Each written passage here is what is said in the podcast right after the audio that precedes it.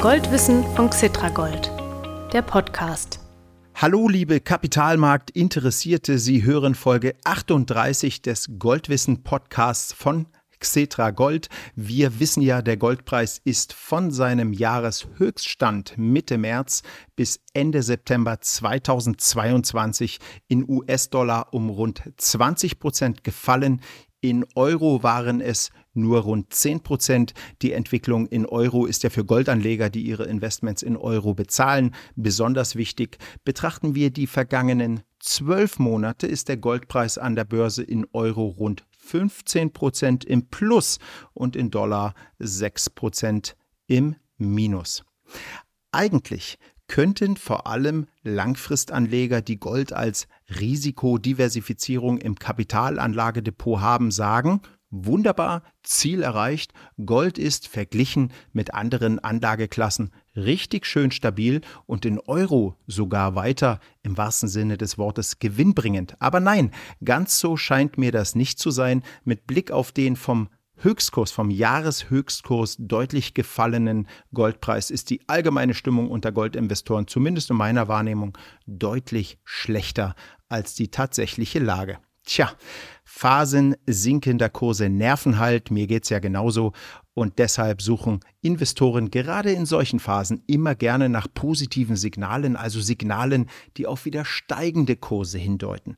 Mit dieser Intention, tja, war auch ich kürzlich mal wieder unterwegs und habe im Internet einen Artikel über die Gold Silberratio gefunden. Diese Kennzahl sendet aktuell ein sogenanntes Kaufsignal für Gold, schrieb der Autor eines längeren Artikels zur Gold-Silber-Ratio. Da dachte ich, das überprüfe ich doch mal im Goldwissen-Podcast und habe unsere regelmäßige Podcast-Gesprächspartnerin Kerstin Hottner gebeten, zur Gold-Silber-Ratio etwas in die Tiefe zu gehen. Und genau das machen wir jetzt. Kerstin Hottner ist Rohstofffondsmanagerin bei der Schweizer Vermögensmanagementgesellschaft Vontobel und antwortet mir von Zürich aus. Ich bin Mario Müller-Dofel, der Moderator des Goldwissen-Podcasts.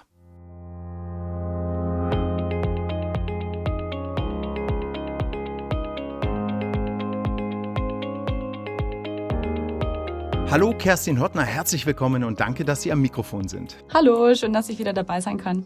Frau Hottner, steigen wir mal ganz grundlegend ein. Was ist die Gold-Silber-Ratio? Wir hatten ja sowas ähnliches schon mal in der Folge 16 mit dem Gold-Öl-Ratio. Genau. Und in dem Fall eben schauen wir uns Gold und Silber an und äh, teilen die beiden Preise durcheinander, also Goldpreis durch Silberpreis, wo zum Schluss eine Kennzahl rauskommen soll, die uns sagt, wie viel Silberunzen wir aufwenden müssen, um eine Unze Gold kaufen zu können. Mhm. Und was sagt diese Kennzahl, die man auf diese Art und Weise errechnen kann, aus? Die gibt uns erstmal ein relatives Verhältnis an von Gold zu Silber. Also sie sagt erstmal noch nichts wirklich drüber aus über den Preis der Einzelnen, sondern wirklich nur das Verhältnis von den beiden zueinander.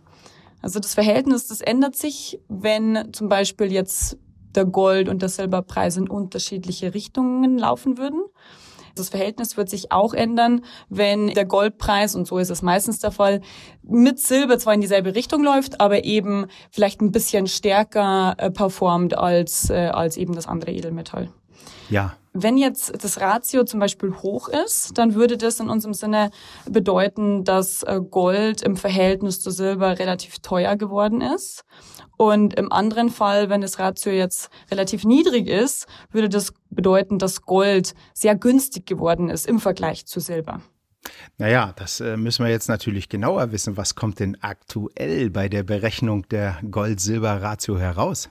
Momentan stehen wir bei Gold bei einem Wert von 1650 per Ende September 2022 und Silber bei 18,5 US-Dollar pro Feinunze. Wenn man diese zwei Zahlen jetzt durcheinander teilt, dann sind wir bei einem Gold-Silber-Ratio von 90 circa. Mhm, 90. Also wenn so ein Wert für sich steht, dann sagt er zumindest für mich als Laien nicht so viel aus. Können Sie die aktuelle Gold-Silber-Ratio von 90 einmal einordnen. Ist das so im historischen Vergleich hoch oder niedrig? Das stimmt. Das ist zuerst mal bei den meisten Indikatoren so der Fall, dass man die ganz alleinstehend nicht wirklich einordnen kann. Also entweder man vergleicht sie dann zu einem anderen Indikator oder man vergleicht eben diesen Indikator zu seinem historischen Wert.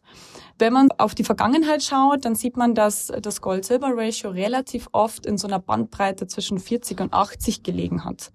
Und ich würde sagen, dass diese Bandbreite noch nicht so wirklich viel aussagt. Mhm. Also nur wenn die Ratio dann ausbricht aus dieser Bandbreite, dann könnte es eventuell ein Kaufsignal für eben das eine oder das andere Edelmetall geben.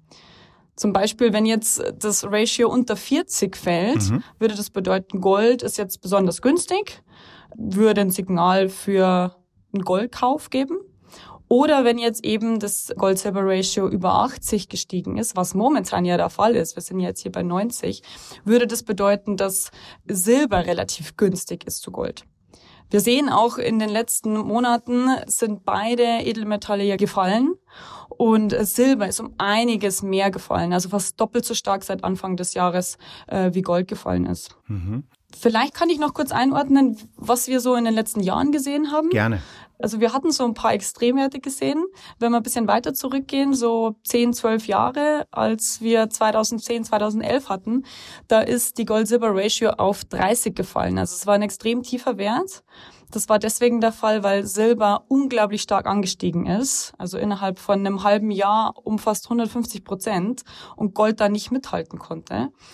Ja, danach ist es dann zehn Jahre lang so äh, kontinuierlich angestiegen, bis wir dann ein Allzeithoch hatten von 125 mhm. im März 2020.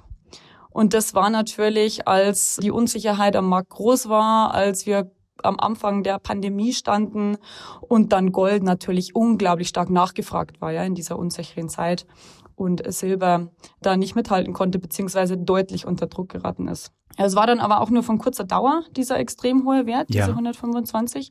Es ist dann in den folgenden zwölf Monaten wieder deutlich runtergekommen auf, ja, auf 60, was wieder schön in unserem Band von 40 bis 80 liegt.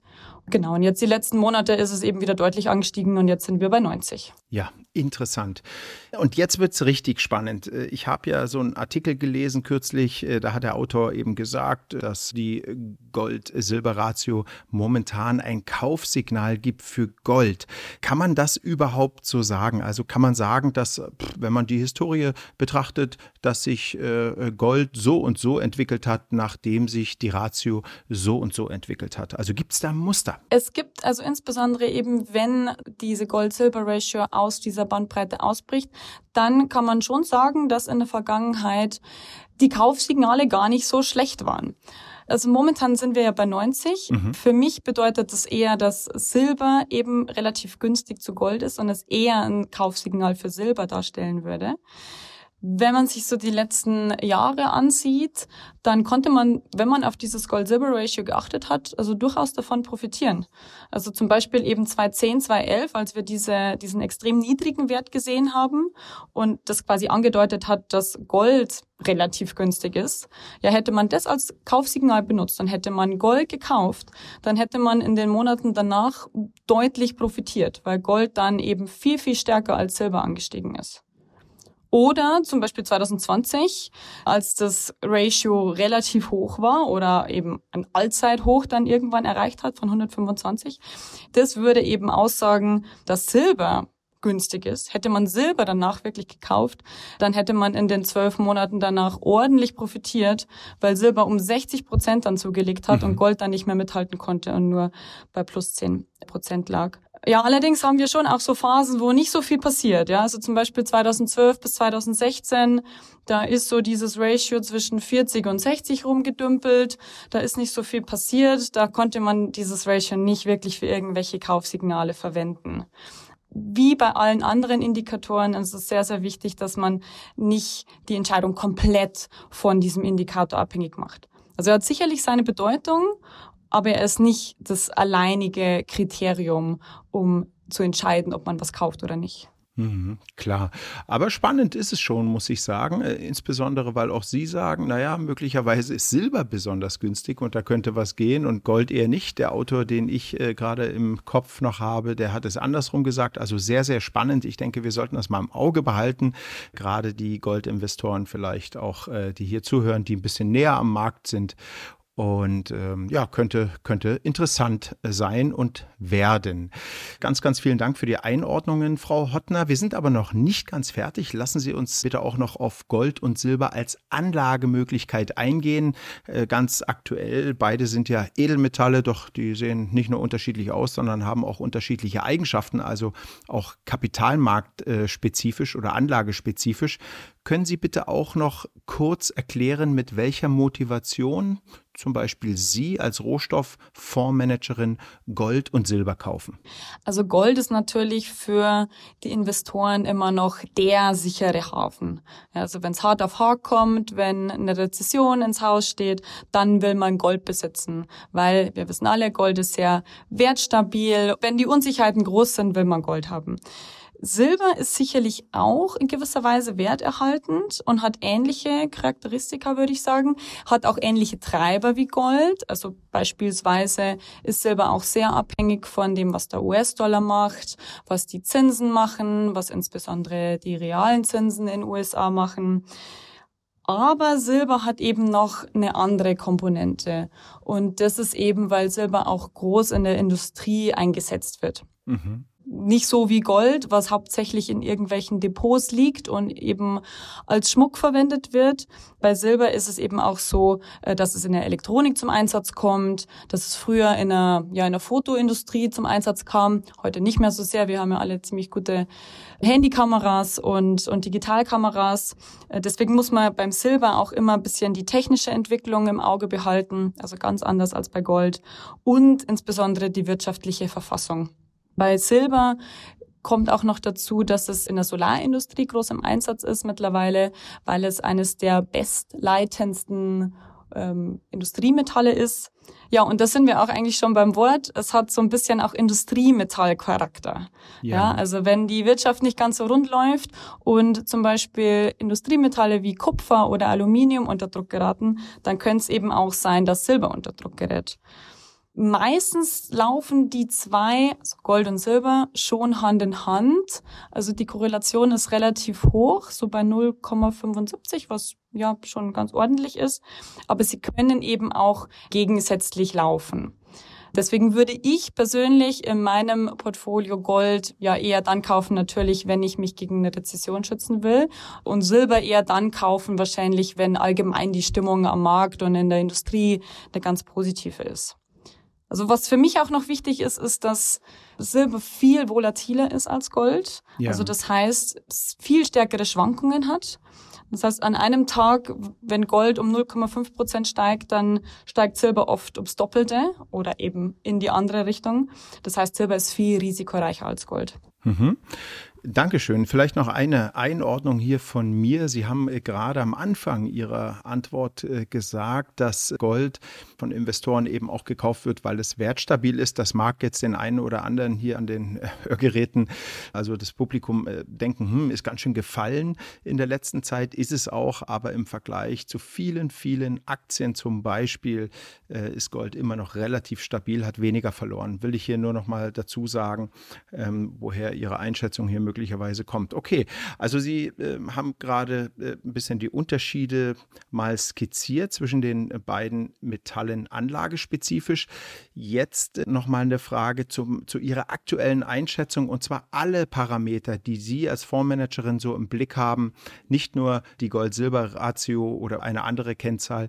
Wie sehen Sie heute, also Ende September, Anfang Oktober, Gold oder Silber als Anlageinstrument momentan? Was ist aus Ihrer Sicht gerade jetzt das bessere Investment? Also Gold und Silber sind natürlich deutlich unter Druck geraten in diesem Jahr. Sie hatten es ja gerade auch schon angekündigt. Gold bei minus 12 Prozent in US-Dollar seit Anfang des Jahres. Silber aber ums Doppelte gefallen, also fast minus 25 Prozent seit Anfang des Jahres bis Ende September. Der unglaublich starke US-Dollar ist hier sicherlich ein großer Treiber, aber auch die steigenden Zinsen, Ja, die Frage, wie es jetzt weitergeht, hängt sehr davon ab, ob wir kurz vor einer globalen Rezession stehen wenn wir das tun und wenn der US-Dollar vielleicht irgendwann nicht mehr ganz so stark ist wie gerade, dann könnte das durchaus positiv für Gold sein. Ja, Gold ist weniger konjunktursensibel und kommt dann zum Einsatz, wenn es in der Konjunktur kracht.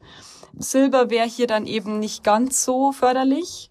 Ähm, es ist aber eben auch wichtig, wie die Notenbanken darauf reagieren. Also werden die Notenbanken jetzt weiterhin so deutlich die Zinsen anheben, wie sie es die letzten Monate gemacht haben?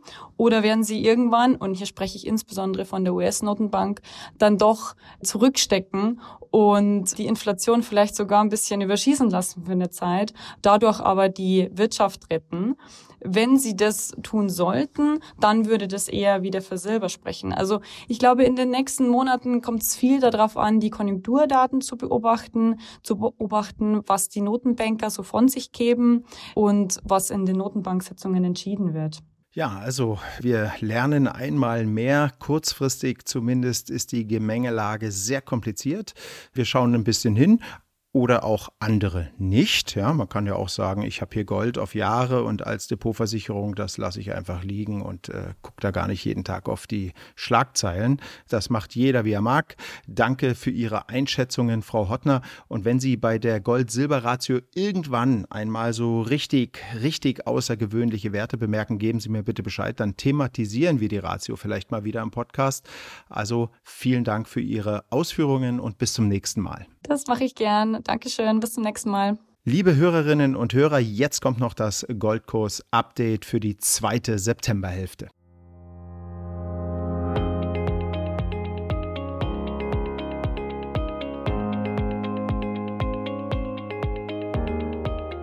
In den zwei Wochen von der Veröffentlichung der Goldwissen-Folge 37 am 16. September bis zur Veröffentlichung dieser Folge, der Folge 38 am 30. September, ist der Goldpreis an der Börse in Dollar um rund 3% gefallen und in Euro um mehr als 1% gestiegen. Die Wirtschaftszeitung Handelsblatt hat übrigens kürzlich berichtet, dass die Goldnachfrage bei deutschen Privatanlegern schon seit Monaten deutlich steigt hier geht es allerdings um die Nachfrage nach physischem Gold. Das wiederum führe zu steigenden Preisen für physisches Gold. Die Autoren schreiben auch, dass die Bundesbürger allein im ersten Halbjahr 2022 fast 90 Tonnen Gold erworben haben.